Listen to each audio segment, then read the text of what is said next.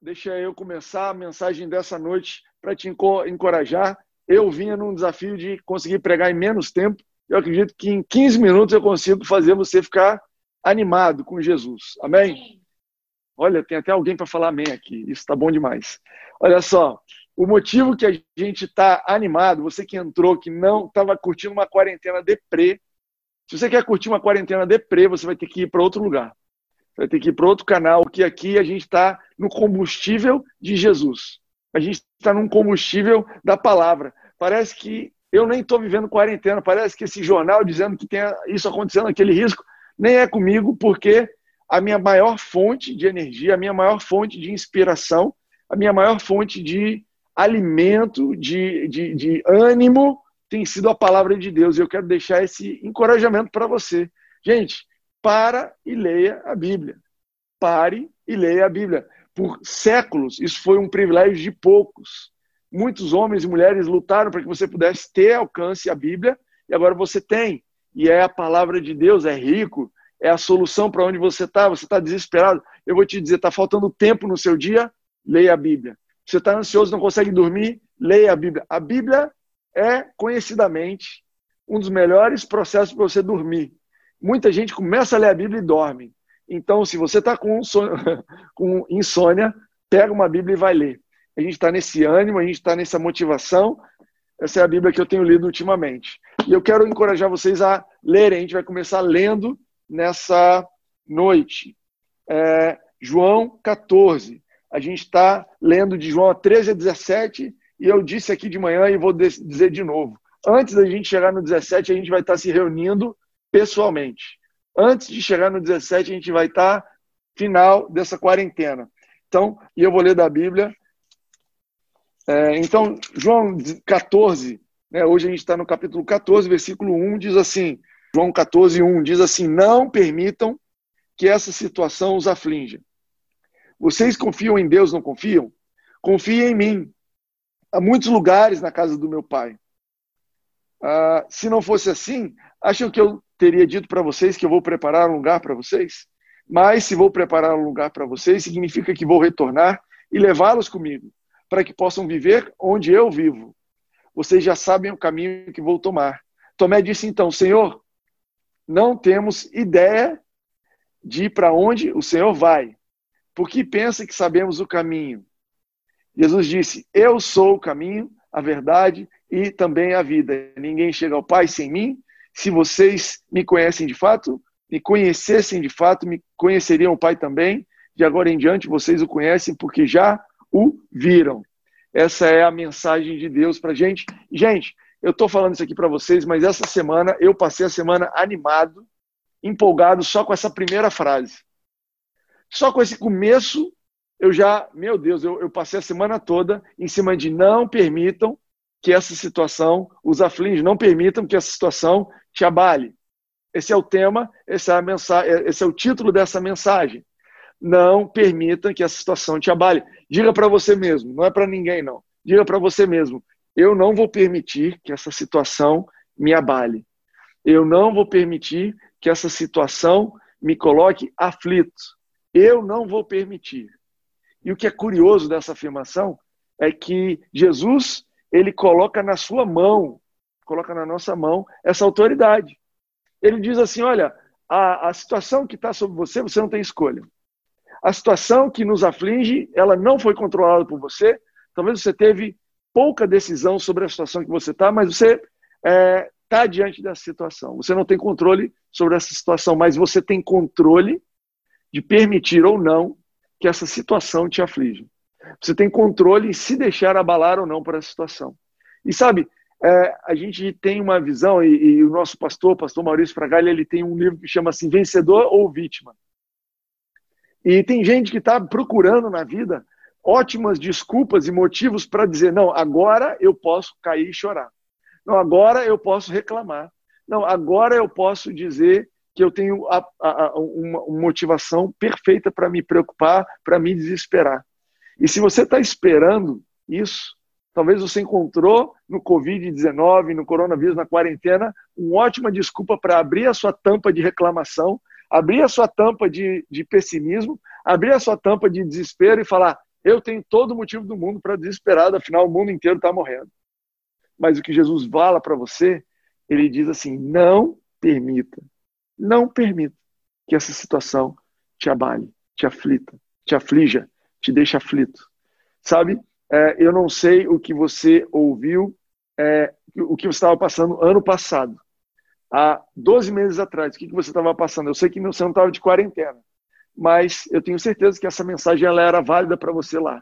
Eu não sei onde a gente vai estar daqui um ano, daqui 12 meses, mas eu tenho certeza que essa situação ela vai ser válida para nós lá na frente. Ou seja, se você aprende agora, durante essa quarentena, a não permitir que as situações te deixem aflito, aflita, então você tem uma lição para a sua vida toda. E Jesus dá um motivo, que simplesmente dizer não permita, tá, Jesus, mas como é que eu vou fazer isso? E ele diz assim: confie em mim. Vocês não confiam em Deus? Confie em mim.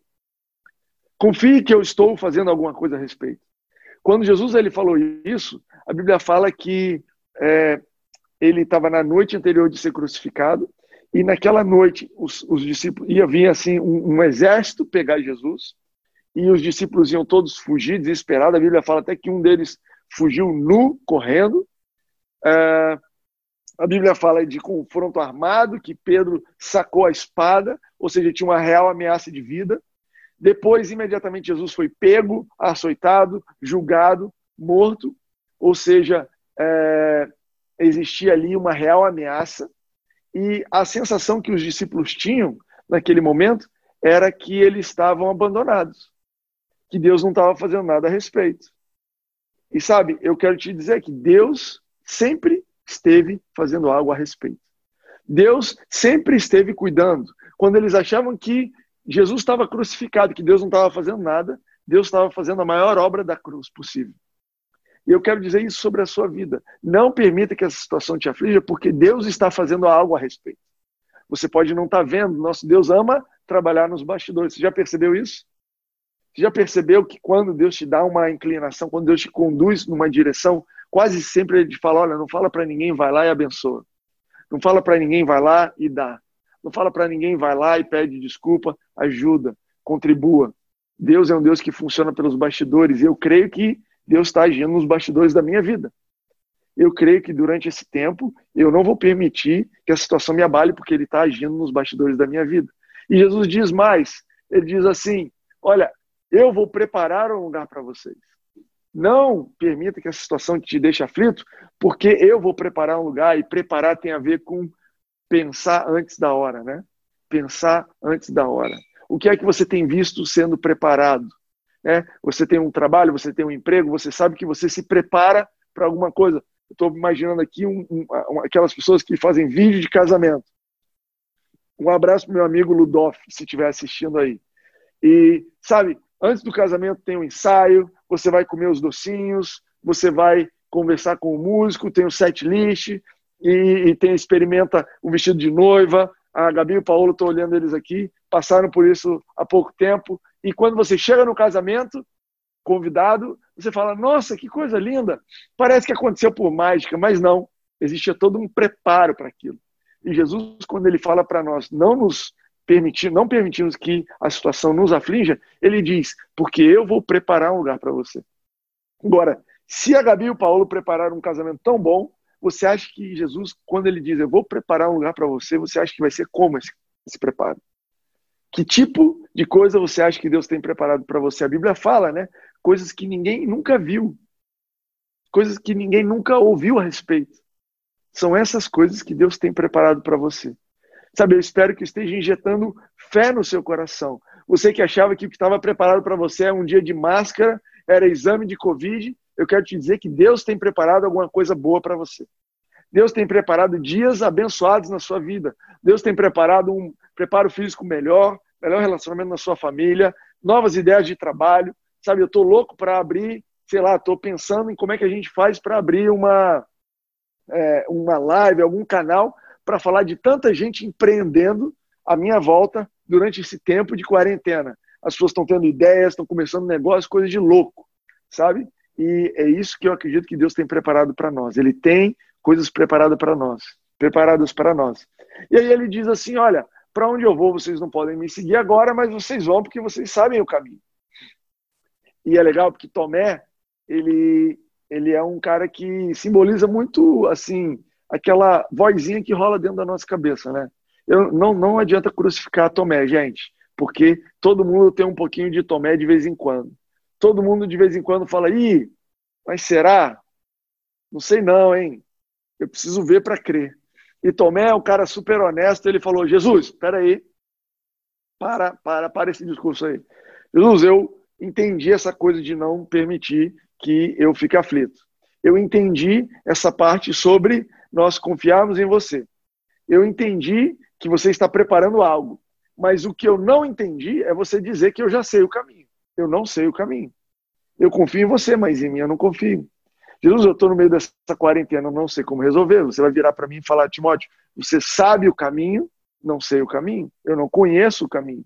E aí Jesus começa a dizer, olha, peraí, deixa eu explicar para vocês uma coisa. Eu sou o caminho, a verdade e a vida. Eu sou o caminho, a verdade e a vida.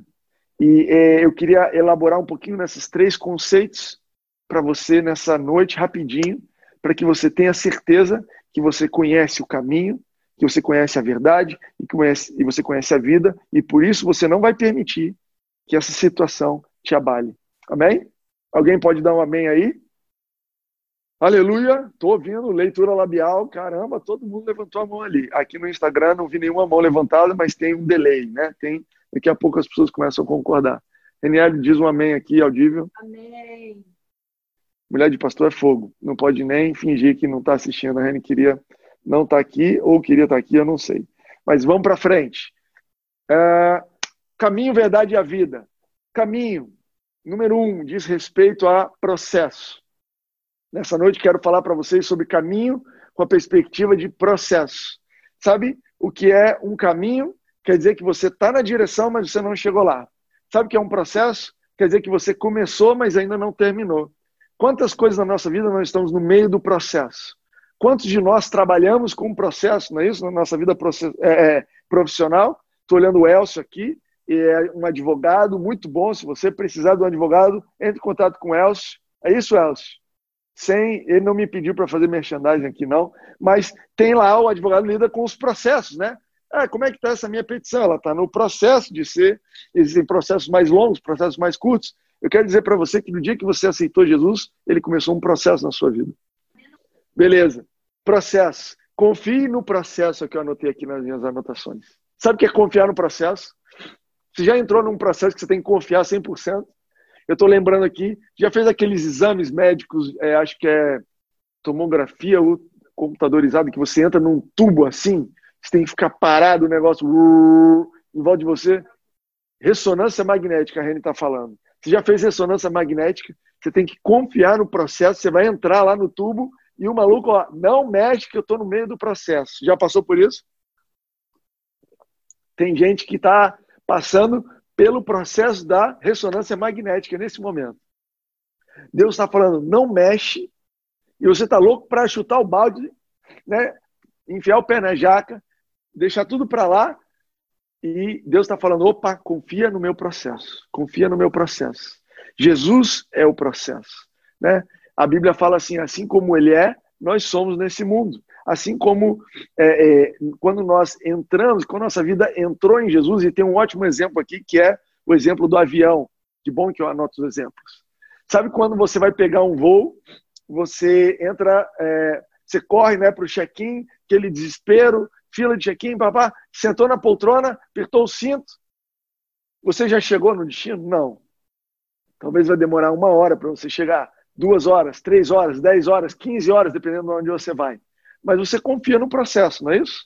Você entra ali e você fala: olha, é, eu confio que esse piloto sabe a direção de onde eu estou indo, que esse camarada sabe decolar e pousar, e eu agora aqui no avião, o que eu posso fazer é descansar, não desesperar e aproveitar o processo. Isso que se chama confiar no processo. Quando você, ou você entra no avião, você levanta a mão assim, aeromoça, eu queria saber se o piloto sabe para onde a gente está indo. Aeromoça, Pode perguntar lá ao piloto. Eu queria trocar uma ideia com ele, porque eu acho que ele não entendeu que tem uma nuvem no caminho. E às vezes a gente tem essa mesma atitude com Jesus, né? Jesus, espera aí, que processo é esse? Para onde a gente está indo? Jesus, deixa eu dar um, um palpite aí. Eu acho que essa decolagem está demorando. Não, Jesus, eu acho que era para ir mais rápido, mais devagar. E olha o que diz aqui em Colossenses 3, 3 a 4. Anota aí, Colossenses 3, 3 a 4. Pois vocês morreram. Notícia para você, você morreu. E agora a sua vida está escondida com Cristo em Deus. Quando Cristo, que é a sua vida, for manifesto, então vocês também serão manifestos com Ele em glória. O que a Bíblia está dizendo é o seguinte: no dia que você recebeu Jesus no seu coração, você passou a estar escondido em Jesus. E a sua vida agora é uma vida de quem está no barco de Jesus. Agora a sua vida é uma vida de quem está no avião de Jesus, quem está embarcado ali naquela arca no meio do dilúvio. E agora o seu trabalho é esperar e co cooperar e agir em fé e declarar e usar suas palavras para declarar que eu estou em Cristo e por isso eu confio no processo. Eu conheço o caminho, porque o caminho é Jesus. E como eu conheço Jesus, eu sei que esse negócio vai dar certo. Eu sei que vai dar bem. Eu sei que as coisas vão cooperar para o bem. Eu sei que eu não controlo esse Covid, não foi vontade de Deus que todo mundo estivesse em quarentena, mas ele sabe navegar em volta dessa tempestade. Não foi o piloto que criou a tempestade, mas essa tempestade não é nada para esse nosso piloto, amém? Confie no processo, não permita que essa situação te abale, porque Jesus é o caminho, Jesus é o processo que você está passando. Uh, vamos para frente. Ele diz também que eu sou a verdade, eu sou o caminho, a verdade e a vida. Eu sou o caminho, o processo, eu sou a verdade, o fundamento. Aqui a gente entende que nem todos os tipos de uh, religião ou nem todas as coisas que você busca, nem todas as soluções que você busca para a sua vida são fundamentadas na verdade. A Bíblia conta a história em Lucas 6, olha o que diz em Lucas 6, 47 e 48. Aquele que ouve minhas palavras e as pratica é como um homem que, ao construir uma casa, cavou fundo e colocou os alicerces sobre a rocha. E aí, depois, essa mesma história diz assim: um dia bateu uma chuva, deu uma tempestade, bateu o Covid, veio um vírus, deu a quarentena, foi demitido, veio um desemprego, veio um divórcio, veio é, a morte de alguém querido e aquele que não tinha construído a casa sobre a rocha, veio a tempestade e destruiu a casa. Mas aquele que cavou fundo, eu gosto de Lucas porque ele fala assim, cavou fundo. Cavou fundo. Esse, quando bateu a tempestade, ele não foi abalado. Por isso Jesus disse, não permitam que a situação te abale. Sabe, a nossa vida, a sua vida, o que você está construindo, não é algo para um resultado rápido. Anote isso daí. Eu não estou atrás de resultados rápidos. Eu não estou atrás do caminho que me promove mais rápido. Eu não estou atrás do marido mais rápido, da esposa mais rápida, de uma forma de constituir família mais rápida. Eu não estou atrás da carreira mais rápida. Eu não estou atrás da, da, do enriquecimento mais rápido. Eu não estou atrás da saúde mais rápida. A nossa vida é vivida atrás de uma verdadeira saúde, de uma verdadeira família, de uma verdadeira carreira, de um dinheiro fundamentado na palavra, na verdade. Porque essa, aquilo que você constrói fundamentado na verdade, não pode ser abalado. Por que você correria atrás de um marido para daqui a dois anos estar se divorciando? Essa não é a vontade de Deus para você. A vontade de Deus para você é que você fundamentado na verdade, desde que Jesus te conduza, te conduza ao longo do processo e você construa a sua vida em cima dessa verdade. Construa a sua vida. Agora, como é que Jesus diz que as pessoas construíram? Quem constrói a casa sobre a rocha, sobre a verdade, como é que é? Aqueles que colocam em prática aquilo que ouve. O que, que significa colocar em prática? Quais são as decisões que nós temos para colocar alguma coisa em prática? O que você fala e o que você faz. A sua fé ela se expressa naturalmente através de palavras e através de ações. Você precisa fazer força para fazer o bem, força para se livrar de um vício, força para tolerar aquela pessoa, força para ser generoso. Não, não, não é assim que a gente vive. Nós nos esforçamos para alinhar nossa fé. Nós nos esforçamos, nosso, nosso, nossa dedicação é ler a Bíblia, ouvir a mensagem e deixar que a nossa fé esteja alinhada. E essa fé alinhada, ela vai produzir naturalmente palavras, vai produzir naturalmente ações que são coerentes, porque se você acredita, você faz. Se você acredita que aquilo ali vai dar certo, você vai fazer. Se a sua fé estiver alinhada, a sua vida vai se alinhar. Agora, se você for atrás das ações sem fé, aí não serve para nada. Aí não serve para nada. A Bíblia fala sobre isso. Fala assim que o povo de Israel buscava Deus, mas não buscava buscava uma justiça que não se baseava na fé. Era uma justiça própria. E por isso eles não encontraram. Por isso eles não foram recebidos por Deus como algo agradável. Por isso eles morreram todos no deserto. Porque não se trata de cumprir, não se trata de uma confissão, mas trata de uma fé que se suporta e que te leva naturalmente a esse lugar. É, uma, é, uma, é, uma, é um conceito que eu estou sempre falando na igreja, mas é importante você fundamentar a sua vida. Como é que eu fundamento? Na verdade, com as suas palavras e com as suas ações. Eu estou sentindo aqui no meu espírito de falar sobre reclamação. Reclamação. Eu não falei isso hoje de manhã. Reclamação, presta atenção. Quando você abre a sua boca para reclamar, e gente, olha para mim, vê se eu tenho cara de alguém que reclama. Eu não tenho cara, mas eu reclamo. Reclamo pra caramba. A gente está aqui para reclamar do tanto que eu reclamo. E eu não estou dizendo para vocês que é fácil não reclamar. Porque muitas vezes o que você quer botar para fora, o que você está sentindo, eu preciso extravasar, deixa eu falar mal, deixa eu falar. E, e a Bíblia tem um lugar para isso, que é a oração. Sabe, Deus preparou um lugar para você reclamar. Vai orar, reclamar para Ele. Vai falar, Deus, por que isso? Por que aquilo? A Bíblia tem um livro inteiro chamado Salmos, que é Davi mostrando para gente como é que se reclama com classe. Davi reclamava com tanta classe que está na Bíblia. Entende isso? Ele fala, Deus, por que, que isso está acontecendo? E, e não sei o quê, e não sei o quê. Mas quando você faz, abre a sua boca para extravasar para Deus, no momento que você vai falando, o Espírito Santo vai conduzindo o teu coração e você vai ver que todos os salmos terminam, mas você sabe todas as coisas. Você seja exaltado acima dessa situação. Deus, você é capaz de transformar isso. É você que é a minha justiça, é você que é a minha vingança, é você quem é que me fortalece, é você é minha força, a tua alegria é minha força. eu conto com a tua promessa. Então, assim, se você quer abrir a sua boca para extravasar, vai orar. Fecha o quarto, vai orar e ora baixinho. Não adianta você orar do lado da sua esposa reclamando, Deus, por que, você me deu a sua esposa? Não vale. Isso não vale. Essa oração você vai ter que fazer enquanto você está levando o lixo lá longe.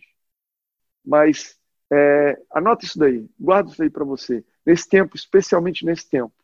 Não vamos permitir que a situação nos abale, deixando que a nossa boca seja usada para reclamar. Ok? Fecha parênteses. Vamos fechar que eu estou no meu limite aqui.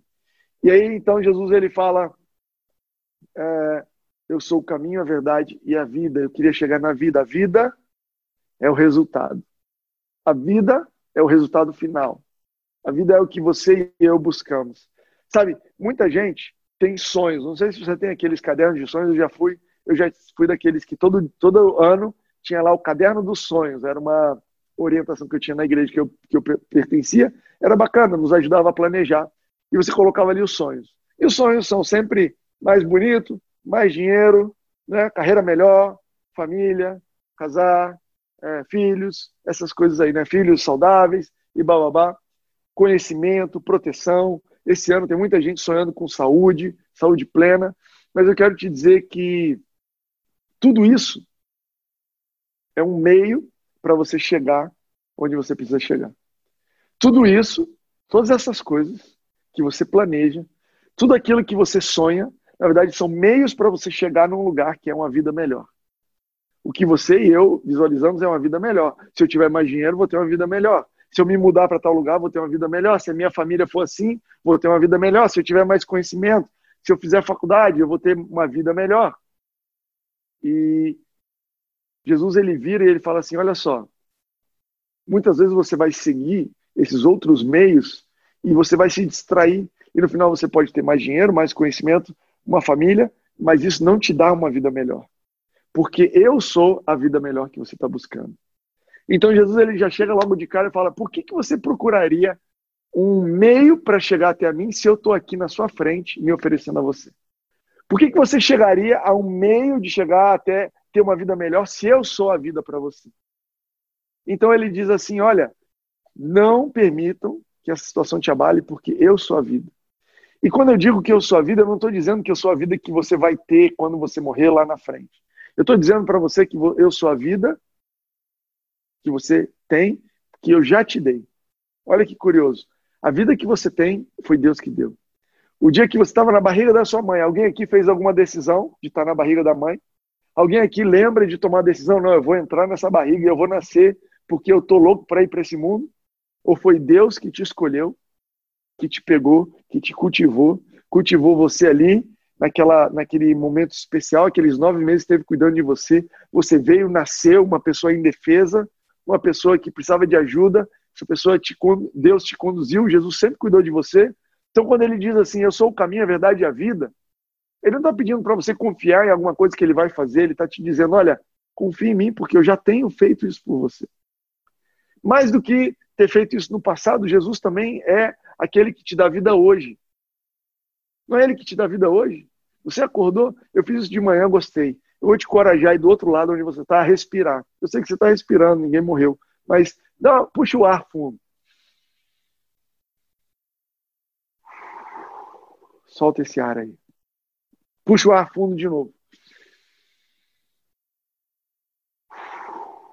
Esse ar que você está respirando é a vida que Jesus está te dando nesse momento. Tem gente preocupada com a COVID, com o Covid-19. Ah, porque eu posso pegar um vírus. E Deus está te dando ar nesse momento. Sem a vida que Jesus tem para você, você não dura três minutos. Entende isso? Você não dura dois minutos. Mas Jesus diz: Eu te dei vida, eu te dou vida e eu tenho uma vida para você. Eu tenho vida para você. Ele te dá todas as coisas e ele nos dá a vida. 1 Pedro 5, eu anotei 1 Pedro 5 fala sobre isso, fala sobre, olha, não andeis ansiosos porque ele tem cuidado de vocês. Ele tem cuidado de vocês. Sabe? Uh, tenha isso na sua mente. Tenha na sua mente que Jesus é o caminho, a verdade e a vida. Tenha na sua mente que, porque Ele é o caminho, a verdade e a vida, Ele tem autoridade para te dizer: não permita que essa situação te abale. Confie em mim. Eu estou indo preparar um lugar para você. E eu quero finalizar então essa mensagem, te encorajando a se encher de fé e tomar uma decisão de não permitir que isso avance. Não permitir que essa situação te abale. Se você já está abalado, pastor, tarde demais. Você devia ter me falado isso há duas semanas atrás eu quero dizer que nunca é tarde para aquele que crê. Nunca é tarde para aquele que crê. Se você está ouvindo essa mensagem agora, eu quero te dizer: não deixe que essa situação te abale. Confie em Deus. Ele está preparando um lugar para você. Então, eu gostaria de fazer uma oração. Gostaria de te convidar, como a gente faz no culto presencial, a gente geralmente fica de pé para fazer uma oração. Se eu puder te convidar.